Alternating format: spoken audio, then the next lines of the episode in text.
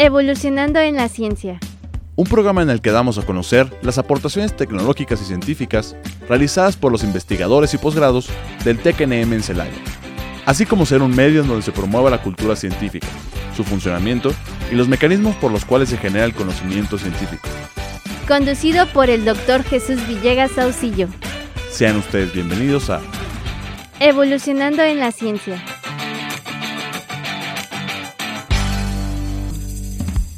Un gusto y placer saludarlos, un, deseándoles un excelente día de parte de su amigo y servidor Jesús Villegas Auxillo, quien les envía un fuerte abrazo, dándoles la bienvenida al ciclo de divulgación de la ciencia del Tecnológico Nacional de México en Celaya, titulado Evolucionando la Ciencia, que se transmite a través de XHITC, Radio Tecnológico de Celaya, el sonido educativo y cultural de la radio, en el 89.9 de FM Internet y también a través de Spotify para comunicarse y darnos a conocer sus comentarios por correo electrónico a evolucionando en la ciencia, todo junto, sin espacios, evolucionando en la ciencia, arroba itcelaya.edu.mx y el número 461-150-0356 a través de WhatsApp para hacernos llegar sus comentarios, alguna sugerencia o algún tema que deseen, que deseen que abordemos, pues estamos prácticamente a la orden. Y bueno, el día de hoy, en esta tercera temporada de Evolucionando en la Ciencia, tocaremos el tema titulado Desarrollo de fertilizantes inteligentes con nuestro invitado, el doctor Pedro Alberto Quintana Hernández, quien le doy la, la más cordial bienvenida y muchas gracias, doctor, por, por aceptarnos el, el, estar aquí con nosotros en este programa de divulgación de la ciencia. Muchas gracias. Un placer, un verdadero placer estar ahí con ustedes. No, al contrario, usted, doctor, muchas gracias. Y, y, si me permite, pues bueno, voy a leer como parte de la temática de evolucionando la ciencia este, pues leer parte de, su trayectoria, si me da permiso, doctor, para poder este, compartirla con nuestro auditorio, se lo voy a agradecer mucho. Y bueno, este, sí, gracias, doctor, perdón. Este, bueno, como parte de, de su formación, eh, él estudió en el Instituto Tecnológico de La Laguna, allá en el estado de Coahuila, y también realizó este, estudios en la Escuela Nomar Superior del estado de Coahuila. Estudió su maestría en la Universidad de Texas en Austin y también realizó su doctorado en la Universidad de Texas en Austin. También ha realizado estancias de investigación en la Universidad Politécnica de, Cataluña en España y en la Universidad Michoacana de San Nicolás de Hidalgo, que se encuentra ubicada en el estado de Michoacán.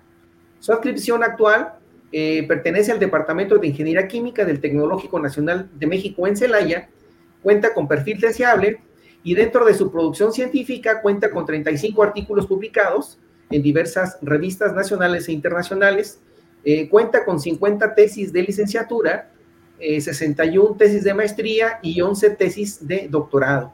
Ha publicado seis libros. Dentro de sus líneas de investigación se encuentra la simulación y control de procesos químicos, así como también el desarrollo de nuevos productos. Dentro de sus proyectos actuales está la evaluación de sistemas de control en MPC de procesos de cristalización por enfriamiento y mejoramiento del desempeño en sistemas de destilación. Y bueno, esto es parte de la biografía que nos hace favor de compartir el doctor eh, Pedro Alberto Quintana Hernández. Y pues muchas gracias, doctor, por compartirnos parte de, esta información que es parte de, de su trayectoria de su trayectoria profesional. Muchísimas gracias, doctor. Un placer. Y, no, doctor, si, si, si nos permite, de igual manera, pues comenzar a, hacerle algunas preguntas como parte de la temática de, eh, de este programa Evolucionando la Ciencia. Preguntarle, doctor, ¿por qué estudió o, o, cuál fue su inclinación por estudiar eh, esta, esta carrera, esta ingeniería que realmente tiene muchísimas aplicaciones? Pero ¿por qué estudió usted ingeniería química? Bueno, yo, yo creo que a mí me, me empezó a gustar el aspecto de, química antes de la ingeniería. En tercero de secundaria creo que es donde estuve expuesto por primera vez a química. Era una materia que se incluía pues en la retícula y pues el profesor que eh, tuve en, ese curso fue de las personas que empezaron a motivarme porque era bonito el estudio de la química. En esa época, la secundaria compartí instalaciones con lo que era el tecnológico de la laguna. O sea, estaban ahí en las mismas instalaciones profesional, el bachillerato y la, secundaria. Entonces era, compartían ahí todas las instalaciones.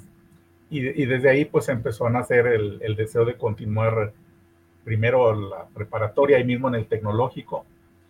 Y, y, después, ya estando en preparatoria, en el bachillerato y en el tecnológico, y conocer pues bien todas las instalaciones, yo sabía que quería estudiar una ingeniería. Había ingeniería mecánica, electrónica, eléctrica y por supuesto ingeniería química. Entonces al ver lo que hacían ya como ingenierías, pues definitivamente me llamó la atención muchísimo más la carrera de ingeniería química. Eh, tuve oportunidad de visitar los laboratorios y pues realmente eran algo que me llamaban muchísimo la atención. Los laboratorios de ingeniería química tenían equipos pues que en aquellas épocas eh, eran muy atractivos, ¿no? En las otras ingenierías pues no se veía e-, ese tipo de equipamiento, entonces definitivamente dije, sí, es algo que me gusta. Eh, cuando ya relacioné la parte de química con aplicaciones, ahora sí, para beneficio de la sociedad, fue cuando dije, no, esto, esto es lo que me gusta, ¿no? Compartíamos eh, definitivamente durante todos esos años lo bueno y lo malo de estar cerca de la compañía de Peñoles. Y digo lo bueno y lo malo porque, pues como todas las cosas, tienen cosas buenas y cosas malas. Pero nosotros tuvimos ahí la oportunidad de ser vecinos de Peñoles, entonces ahí teníamos también el procesamiento pues, de metales. Eh, y, pues era también muy atractivo porque algunos de los profesores de ya de la ingeniería química pues trabajaban ahí en Peñoles. Entonces ellos definitivamente nos daban una idea mucho más clara de qué se pretendía en la carrera de ingeniería química y borraban por supuesto la idea añeja de que ingeniería química era química solamente, ¿no?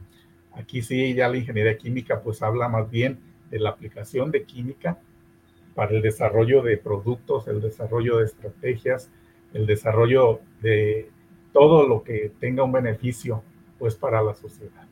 Entonces, de esa manera creo que fui madurando la idea de estudiar ingeniería química.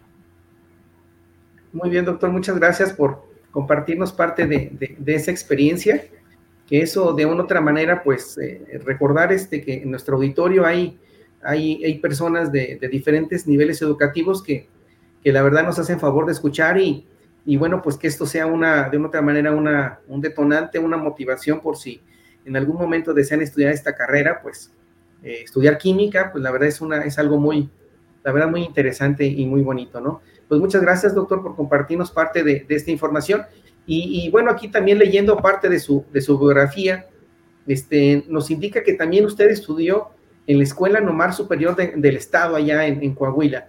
Y, cómo fue ese acercamiento? ¿Cómo fue que también decidió de una otra manera incorporarse o, tener esa otra formación que, también es bastante interesante, ¿no? Bueno, eh, eh, eso te voy a decir que es por tradición familiar.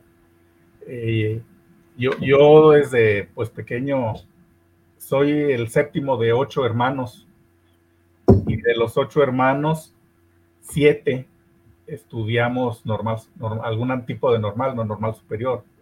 Solamente uno no se involucró pues en, aspectos de, normal. Entonces casi todos sabíamos que tarde o temprano íbamos a inscribirnos en la escuela normal. Sí. Porque te digo, pues todos, todos compartimos eso, ¿no?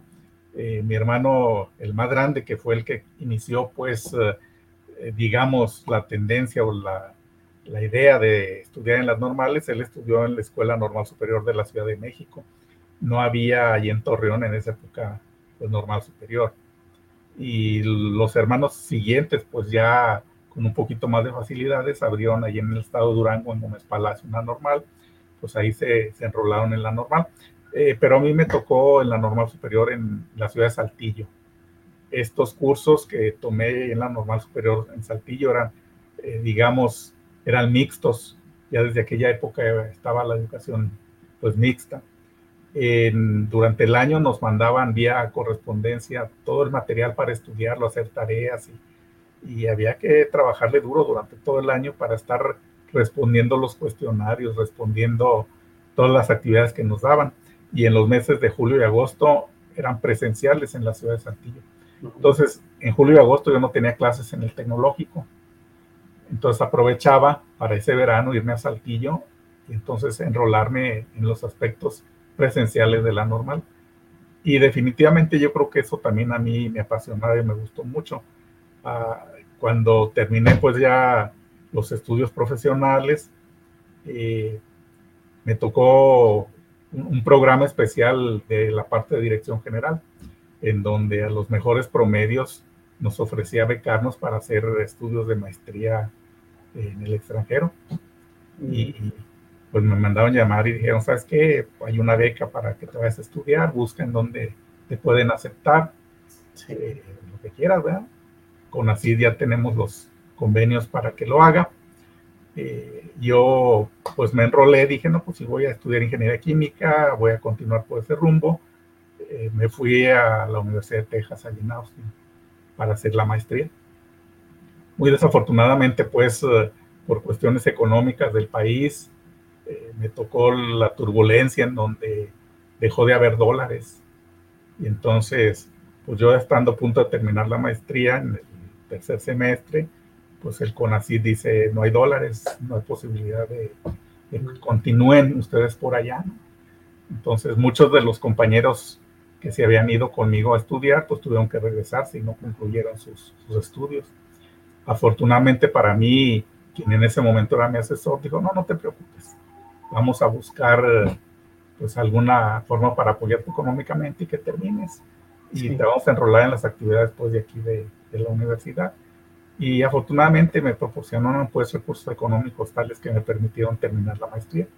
E inclusive, pues ya si quieres hacer tu doctorado, si quieres continuar, pues ya como instructor, te vamos a contratar como ayudante de investigación o ayudante de, de profesor y con eso pues ya puedes terminar.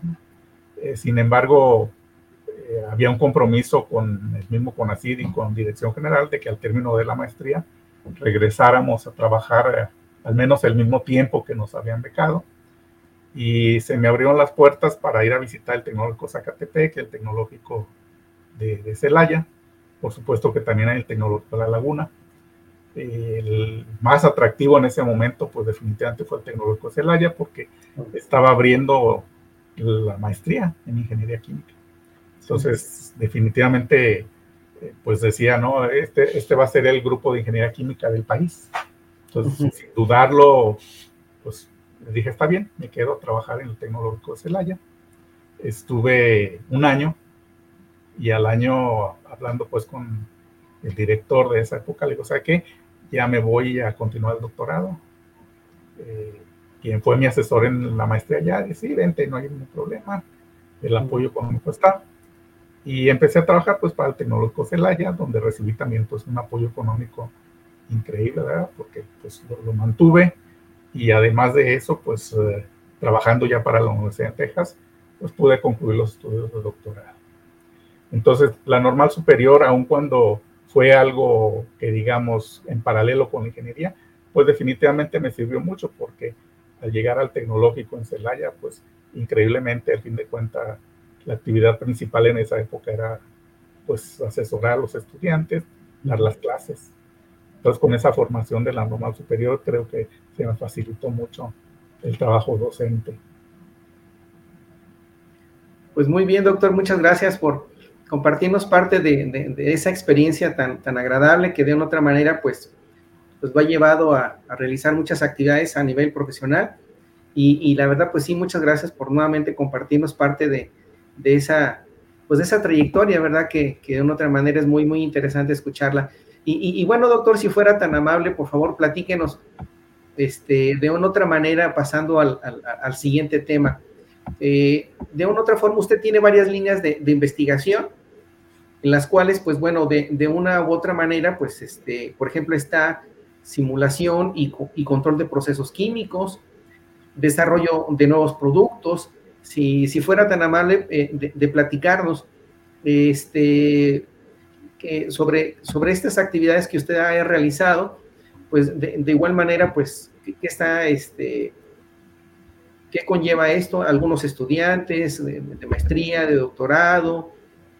¿Cuál es este, de otra manera, igual los frutos que, ha obtenido usted respecto a estas líneas de investigación, si es tan amable? Claro que sí, Jesús.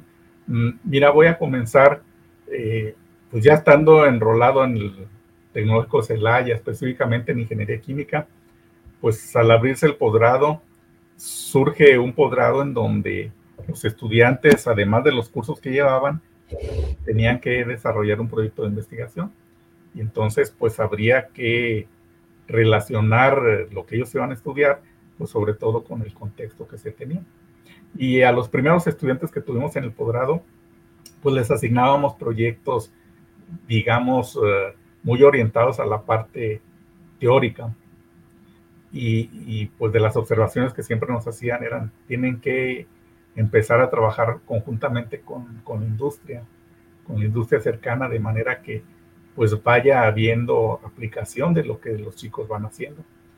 Y entonces en esas épocas, pues empezamos a trabajar con la industria regional de aquella época.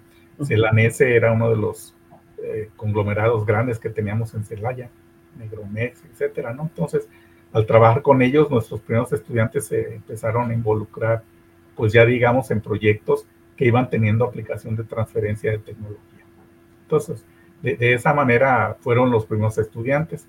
En, el camino, pues empecé a trabajar aspectos de cristalización y algo que me llamó mucho la atención fue eh, en una ocasión que estaba leyendo las noticias de los fuertes problemas que teníamos en, deficiencias de vitamina A eh, en el país y no solamente en el país, en Centroamérica y sobre todo en África. Entonces me encontré por ahí un estudio que había hecho la Organización de las Naciones Unidas a través de la Organización Mundial de la Salud, en donde hablaba de esa deficiencia muy fuerte en aspectos de vitamina A, que a largo plazo pues a los niños les ocasionaba ceguera, además de otra, otras, otros problemas ¿no? en su crecimiento, y que había un programa en donde había que adicionar o darles esa vitamina A a los niños para tratar de reducir esas deficiencias. Y una de las maneras que encontraron fue a través de la fortificación del azúcar. Lo que hacían es fortificaban el azúcar y entonces, pues, azúcar fortificada era distribuida en estos países. El problema era la metodología que usaban para fortificar el azúcar. Eh, no había una distribución, digamos, muy buena de la mezcla que se preparaba del azúcar más el enriquecedor. Y entonces, pues lo que hicimos nosotros es buscar alguna nueva estrategia que permitiera que se distribuyera mejor la vitamina en el azúcar y además que tuviera un poquito más de vida de anaquel, más de vida útil.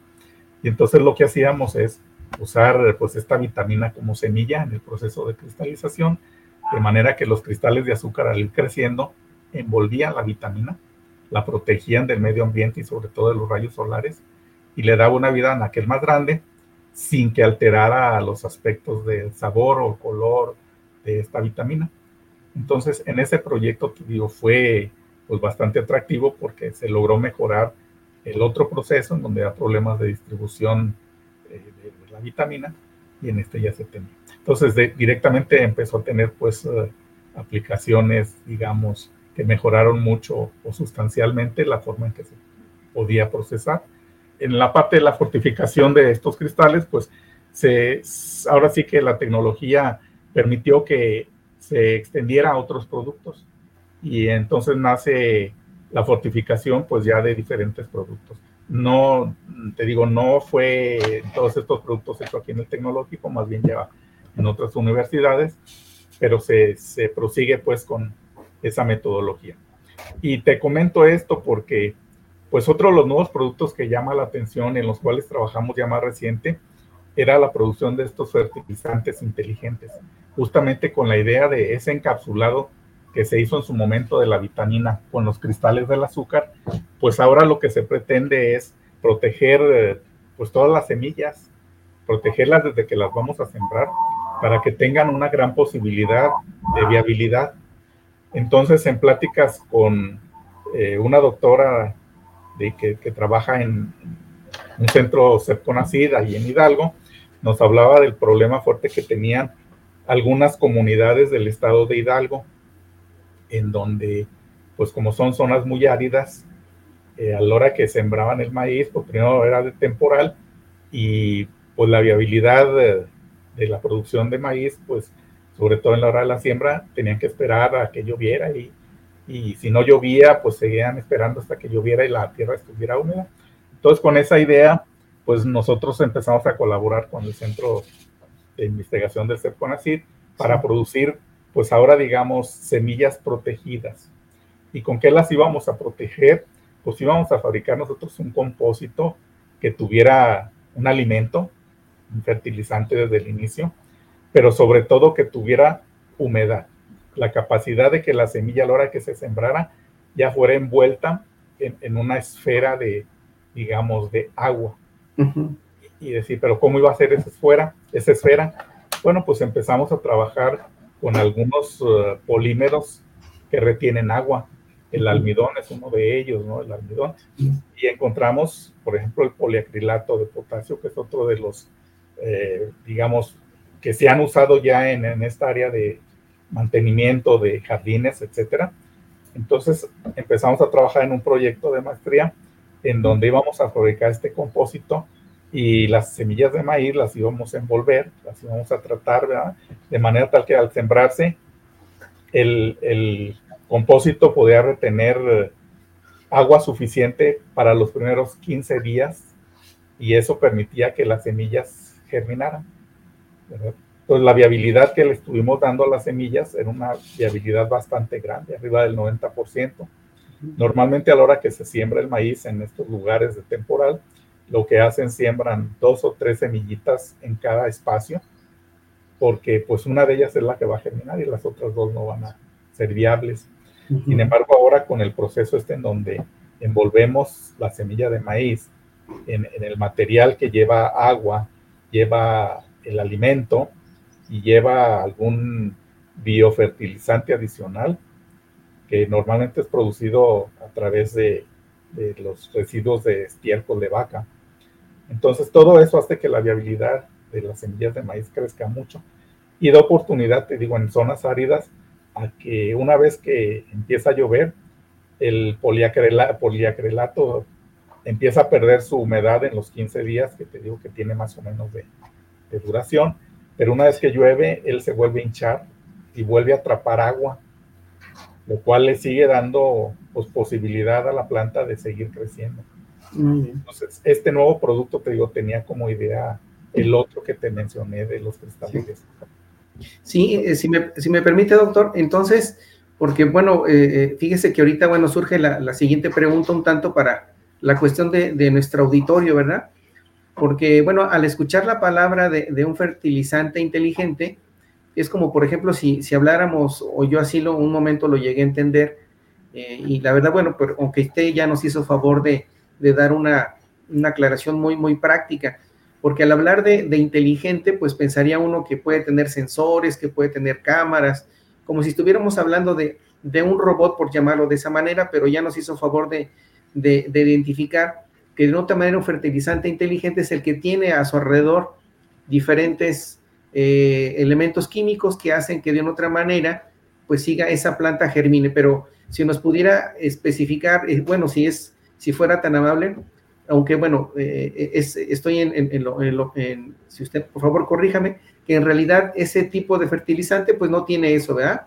No tiene chips, no tiene cámaras, no tiene sensores, porque de una otra manera nos vamos con esa idea, ¿verdad? De que es algo inteligente, sino más bien es por la propia estructura que tiene de sus elementos químicos. Por favor, corríjame, doctor, si es tan amable. Sí, digamos que en esta primera etapa de lo que estaríamos hablando es así como de una posibilidad de que los componentes químicos o de humedad que necesita la planta sean transferidos en el tiempo, de acuerdo a las necesidades que va teniendo la planta en sus diferentes etapas de crecimiento. Entonces, pues sí, la, la, inteligencia va en que aun cuando no tenemos los chips de los que me mencionas, sí estamos hablando que hay biosensores en esta etapa son naturales. O sea, la planta es la que va generando las necesidades necesito tal cantidad de humedad, pues entonces, ¿de dónde la voy a tomar? Y yo se la estoy proveyendo ahí, ahí la va a tener. Y la planta pues solamente va a usar lo que necesite en el crecimiento.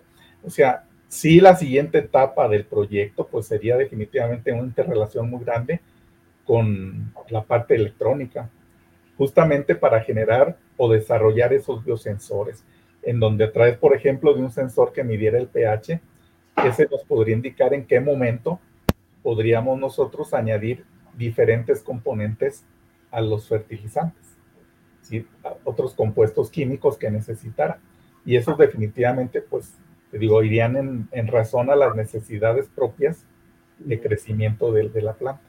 Entonces, sí, la siguiente etapa sí deberá incluir ya, ya no solamente esos biosensores, sino ya sensores mecánicos o sensores electrónicos, donde pues si necesitamos humedad y, y, no ha llovido, pues de alguna manera voy a tener pues que proporcionar a, a través de algún riego o a través de algún mecanismo adicional, pues que proporcione esa humedad. Pero sí, se trata pues justamente de darle el tiempo a la planta para que vaya creciendo y se desarrolle, pero que tenga todos los elementos necesarios para que, digamos, su desempeño sea el adecuado. Sí, pues muy, muchas gracias, doctor. Muy interesante, la verdad. Entonces, ahorita está como, como nos hacía favor de comentar en la fase, pues, preliminar, de cierta forma, pero bueno, ya con resultados, que ese es lo, lo interesante cuando uno está realizando una investigación. Y, y, la verdad, pues qué bueno, doctor, por gracias por compartirnos parte de, este desarrollo que pues es muy, muy importante, ¿no? Para, para pues la agricultura, ¿no? En este sector que de otra manera también, este, pues eso es muy importante para, para, toda, para toda una sociedad. Bueno, doctor, si, si me permite, vamos a ir a, un pequeño corte propio de, de Radio Tecnológico de Celaya y, y seguimos en unos minutos platicando Recordando, auditorio, que estamos eh, platicando con el doctor Pedro Alberto Quintana Hernández, quien nos está hablando sobre eh, el tema titulado Desarrollo de Fertilizantes Inteligentes. Y bueno, regresamos en unos minutos. Muchas gracias.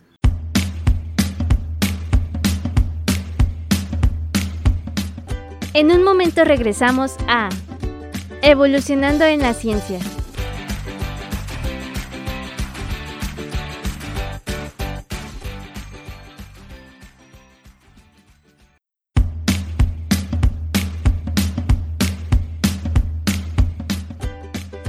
De regreso en Evolucionando en la Ciencia.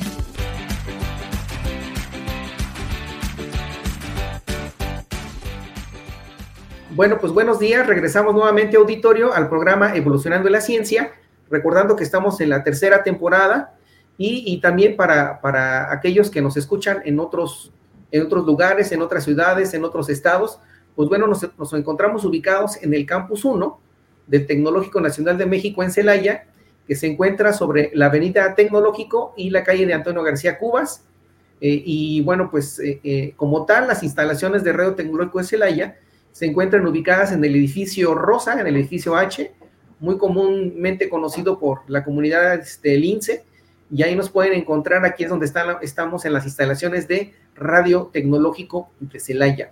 Y bueno, pues regresando a nuestro tema, desarrollo de fertilizantes inteligentes, con nuestro invitado, el doctor Pedro Alberto Quintana Hernández. Y bueno, nos, él nos estaba platicando en, este inter eh, que, pues bueno, de una otra manera, el, desarrollo de este tema de fertilizantes inteligentes, eh, pues bueno, necesita y, obviamente pues requiere de, de, de, otras áreas importantes para poder llevar a cabo lo que es este, la aplicación de estos fertilizantes inteligentes y bueno, doctor, si fuera tan amable de, platicarnos, eh, ¿qué, ¿qué, otras áreas eh, dentro de, de, la ingeniería son necesarias e importantes para involucrarlas en este proyecto tan interesante que, pues bueno, impacta a, pues a toda la sociedad como tal, ¿no? Pero si fuera tan amable de darnos un poquito más de, de pormenores sobre los fertilizantes inteligentes. Sí, yo creo que lo que hemos trabajado hasta ahora es, yo diría, solamente un inicio. Tenemos ahora ya conciencia clara de cómo podemos nosotros ayudar a esas semillas a que puedan ser viables en un alto porcentaje. Pero lo que se pretende, pues, es que una vez que la planta empieza a germinar, pues realmente crezca y tenga un desempeño tal que al cabo de tres, cuatro meses podamos tener ya nosotros el producto en cantidades suficientes que permitan pues el desempeño correcto y la aplicación correcta de todos los recursos. Entonces, necesitamos por supuesto la ayuda de ingenieros electrónicos que nos ayuden al desarrollo de eso que yo les decía, los biosensores, pues ahora que además de biosensores podamos tener otro tipo de sensores que nos permitan calcular la humedad en la tierra en diferentes puntos pues de las parcelas, de manera tal que en, un programa que ya tengamos establecido podamos ver si, si la humedad que le estamos transmitiendo a través del poliacrilato es suficiente o necesita un riego adicional. Necesitamos ver cómo ha ido cambiando el pH de la planta y el pH de la tierra, del suelo. Eh, normalmente esos son indicativos de cómo va creciendo, pues ya, o cómo se va desarrollando la planta. Y ahí necesitamos toda esa ayuda. Y, también estamos, pues, de ingenieros mecánicos, mecatrónicos, ¿no? Necesitamos gente que nos ayude al diseño de nueva maquinaria para la, mejor forma de aplicación de, estos conocimientos que tenemos ahora con los que envolvemos las semillas. Entonces, si se dan cuenta, pues ahora este es un trabajo multidisciplinario, un trabajo en donde debe de intervenir mucha gente. Y no solo eso, necesitamos, por ejemplo, salir de la institución, no solo el tecnológico. Tenemos a la institución hermana en Roque, en donde pues ellos también son especialistas ya en el aspecto de los cultivos, ya no a escala pequeña de laboratorio, sino a escala mayor. Entonces, definitivamente necesitamos también pensar en que si contamos con esas interrelaciones entre instituciones, pues el proyecto puede seguir creciendo y tener mucho más éxito.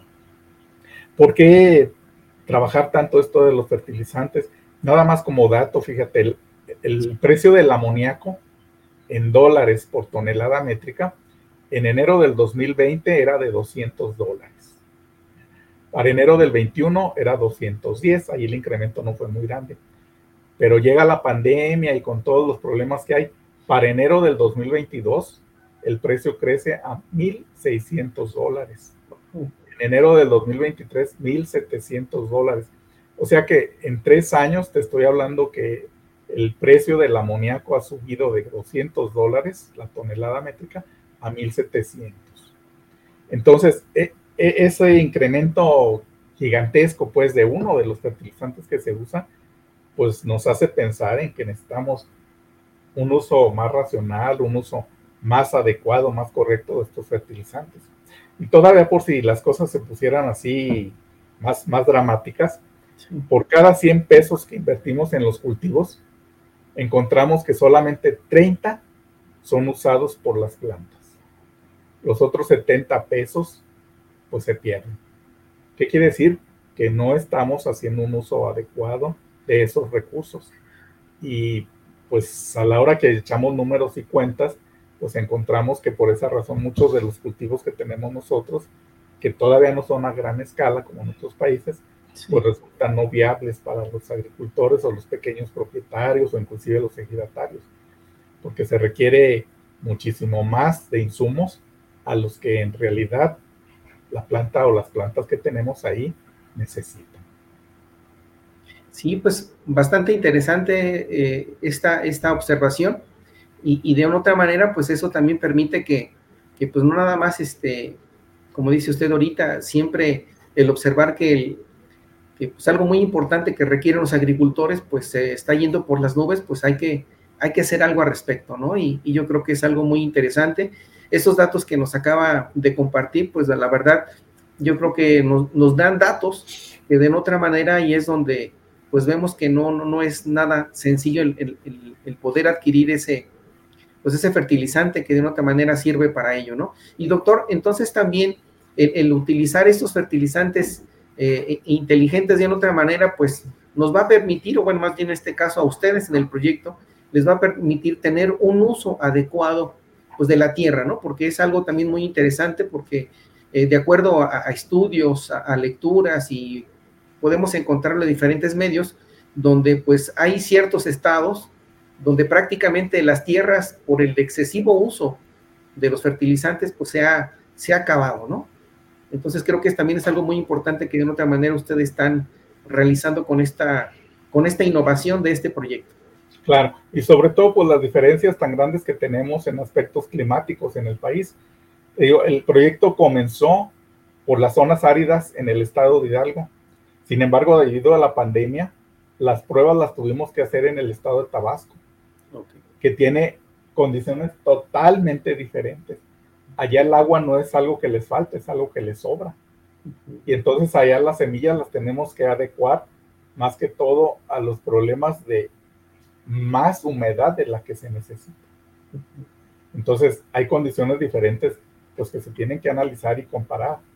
Esto que te hablo de rodear la semilla en el compósito de poliacrilatos, los biofertilizantes y, y los alimentos adicionales que añadimos, es totalmente diferente, te digo, a condiciones en las que probamos allá en el estado de Tabasco. Así es. Porque allá agua se tiene de sobra. Entonces no, no sería eh, correcto el pensar en que esto va a ser de uso generalizado para todos los lugares en el país. No, pero sí vamos avanzando y vamos viendo las condiciones. Esto, por eso yo te digo, es mucho más importante a la hora que nos relacionemos ya con gente que conoce mucho más en aspectos de electrónica para que nos, nos puede ayudar a desarrollar todos esos sensores. Y definitivamente, pues ya a la hora de aplicación a nivel macro, pues necesitaríamos nuevas máquinas, ¿verdad? Que nos ayuden a forrar las semillas sin destruirlas y que nos ayuden a aplicarlas ya en el, en el campo en sí, sin, sin, que tengamos problemas de destrucción. Sí. Y doctor, preguntarle cuántas instituciones, eh, hablando en el aspecto de multidisciplinario, cuántas instituciones están trabajando en, este proyecto? Si fuera tan amable de compartirnos los nombres, por favor. desconozco el número así completo, pero te puedo decir que pues hay, hay escuelas que están especializadas en, estos aspectos, ¿no? Eh, la, Universidad de, Chapingo, pues definitivamente está trabajando en esto, la Universidad Agraria Antonio Narro. Aquí te digo, tenemos eh, todas las instituciones cercanas, pues está el Tecnológico de Roque y ahí mismo al INIFAP. O sea, sí, sí hay un buen número de organizaciones que a nivel país está tratando de, avanzar en estas direcciones y, y, dados los recursos que se tienen, pues realmente que estas instituciones hacen un excelente trabajo, porque pues una de las cosas que nos caracteriza es que no dedicamos mucho dinero a la investigación. Entonces, lo poquito que se tiene pues realmente es hacer eh, un trabajo excepcional y grande. Yo te podría decir que estas instituciones han hecho un trabajo en donde han ido desarrollando pues muchísimas técnicas en estas direcciones. Creo que nuestra participación pues es, pequeñita, ¿no? Y así lo comparamos contra lo que hacen todos los demás. Sí, pero de una otra manera pues definitivamente todo suma y yo creo que eso es lo más importante, ¿no? Llegar al fin último que de otra manera pues es desarrollar este tipo de fertilizantes inteligentes que, que pues, te ayuden de una otra manera pues, pues a la sociedad. Y, doctor, si me permite, pues bueno, una, una de las preguntas que, que de una otra manera hemos estado realizando aquí dentro del programa de Evolucionando la Ciencia, y, y bueno, ahorita en la actualidad, eh, el, el, Consejo, en este caso, Consejo Nacional de Humanidades, Ciencias y Tecnologías, en este caso es el CONACIT, pues de una otra manera nos, eh, nos hace eh, esta, este cuestionamiento a todos los investigadores. Y, pues bueno, por ejemplo, en este caso, eh, ¿cuál sería, en el caso de usted, aunque bueno, ya no lo hizo favor de compartir, y la pregunta sería, ¿cuál sería como parte de ese acceso universal al conocimiento y sus beneficios sociales? En pocas palabras, ¿cómo sus investigaciones impactan en la sociedad? Ya no respondió, pero igual si fuera tan amable de darnos un poquito más este eh, conocimiento respecto a ello, que ya no, no, lo ha mencionado, ¿verdad? Sí, yo, yo, creo que aquí lo importante es, eh, pues, no dejar eh, de lado o olvidar de que para llegar a estas aplicaciones de, de lo que hacemos en el aspecto científico-tecnológico y que tengan un, proyecto directo y rápido hacia la sociedad, yo creo que ahí no deberíamos de olvidar también que necesitamos hacer investigación de tipo básico en donde a lo mejor no se ve directamente y de corto tiempo la utilidad de por qué hacerlo. Pero bueno, pues sí definitivamente debemos de pensar también que México tiene pocos recursos. Y entonces la forma en que los vamos a aplicar pues debe ser tal que sí permita que la sociedad se vea beneficiada eh, con, con, la investigación que hagamos. Y no estar repensando en que pues eh, tenemos tantos recursos económicos que pudiéramos subvencionar investigaciones que duren 30, 40 años, ¿no? Yo creo que sí comparto de cierta medida que pues, los recursos más urgentes sean aquellos que ayuden a un desarrollo económico que permita pues que la gente tenga mejores condiciones de vida. Y pero sin olvidar la otra parte, ¿verdad? Aunque sea una cantidad pequeña, pero seguir abonando al conocimiento de la ciencia, seguir teniendo sus principios básicos que realmente nos permitan crecer mucho más rápido a la hora que queremos las aplicaciones tecnológicas. Sí, definitivamente así es, doctor. Entonces, pues, la verdad, muchas gracias por compartirnos parte de, de este, de, esta información tan, tan, tan importante. Y, bueno, doctor, si fuera tan amable de, de, compartirnos algún correo, alguna página o algún lugar donde alguien de nuestro auditorio que esté escuchando o algún investigador que de una u otra manera le interese este tema y desee estar en contacto con usted, si fuera tan amable de compartirnos este, algún sitio, alguna dirección, por favor. El, correo electrónico en el cual se pueden poner en contacto conmigo es pedro arroba iucelaya.itc.mx o inclusive pueden entrar a la página del Departamento de Ingeniería Química eh, y ahí pues eh, dar, dar clic en el enlace que tenemos cada uno de los profesores investigadores. Ok, muchas gracias doctor por, por compartirnos parte, parte de esta información.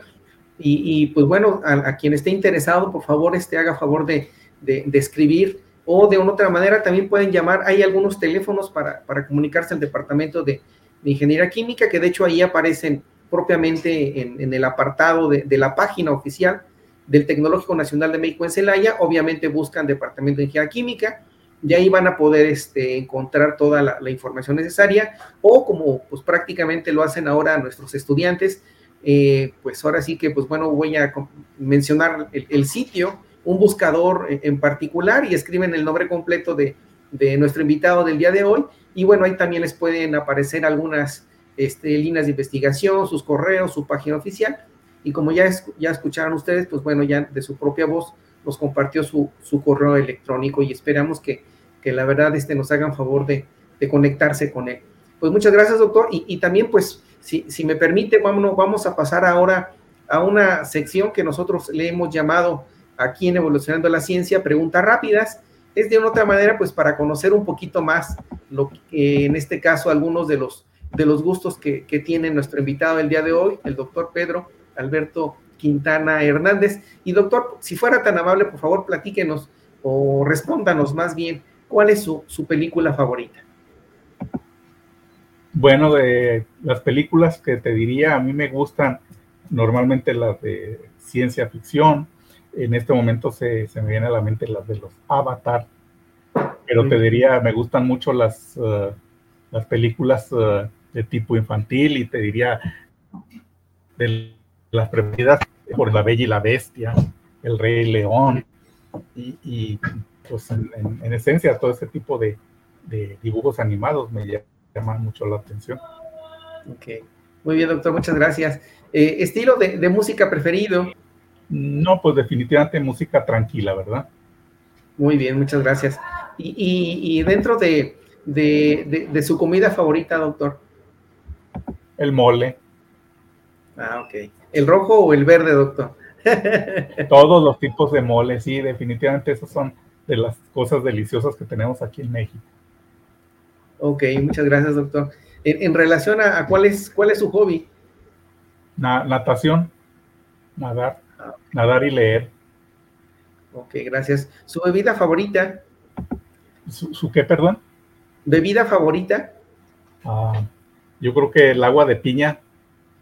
Ah, ok. Muy bien, doctor. Muchas gracias por compartirnos parte de, de, de, estas, de esas preguntas que de otra manera nos permiten conocer un poquito más a, de otra manera, pues a la, en este caso a usted, que nos hace favor de, de estar aquí con nosotros en el día de hoy en, pues en este programa. Doctor, pues pedirle por favor, si fuera tan amable, algunas palabras para, nuestro auditorio, ya sea en relación a, estudiar este, esta carrera tan interesante que es ingeniería química o, en algún tema que usted desee comentar, pues prácticamente está pues eh, libre de poder hacer algún comentario si fuera tan amable, se lo vamos a agradecer muchísimo. Bueno, yo, yo haría énfasis en algo que tú ya nos dijiste hace ratito. Yo creo que nuestro trabajo está en sumar.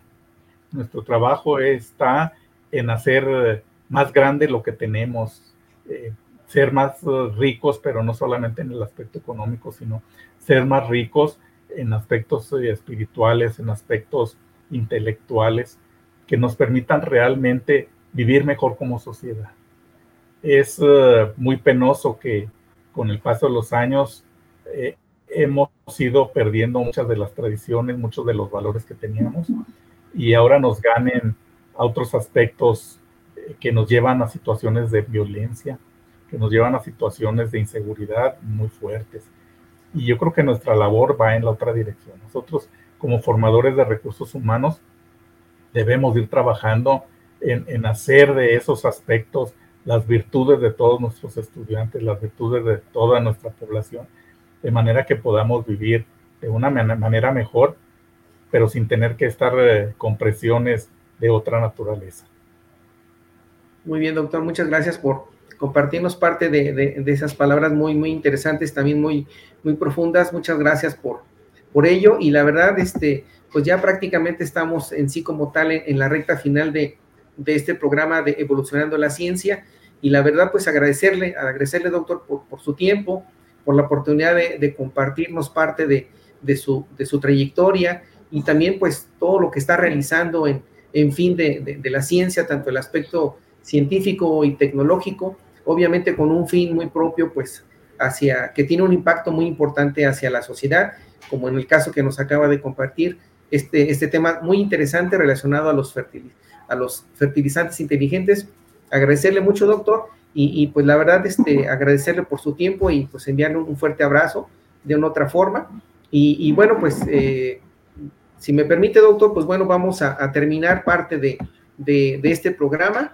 Eh, sin antes, pues nuevamente agradecerle, doctor, por habernos hecho favor de compartirnos el tema de desarrollo de fertilizantes inteligentes con nuestro invitado, el doctor Pedro Alberto Quintana Hernández, y también a, todo nuestro auditorio y de manera muy en particular a las personas que hicieron posible la realización de este programa, a nuestras autoridades del Tecnológico Nacional de México en Celaya, al maestro en gestión administrativa Ernesto Lugo Ledesma, al doctor Gilberto González Gómez, al maestro Teodoro Villalobos Salinas, a la maestra Marta Estrada Sánchez, al ingeniero Ana Lilia Ortiz Calderón, Diana Belén Rivera, Roxana Fuentes Galván, José Fernando Sánchez López, Manuel Vadillo Reina, Luis Arteaga Mate y al doctor Leonel Ayala García. Muchísimas gracias por formar parte de, este, de este programa. Y también los invito a todos los radioescuchas a que nos sigan en la próxima emisión a través del 89.9 de FM o internet en celaya.tecnm.mx o en Spotify, Radio Tecnológico de Celaya, el sonido educativo y cultural de la radio.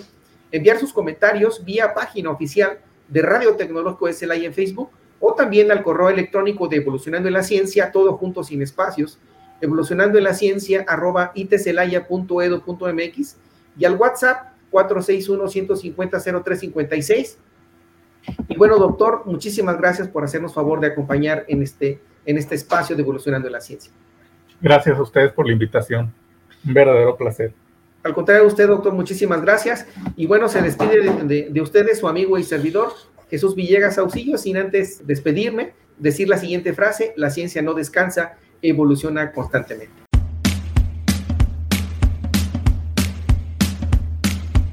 Evolucionando en la ciencia. Escúchanos en el próximo episodio a través de Radio Tecnológico de Celaya, el sonido educativo y cultural de la radio.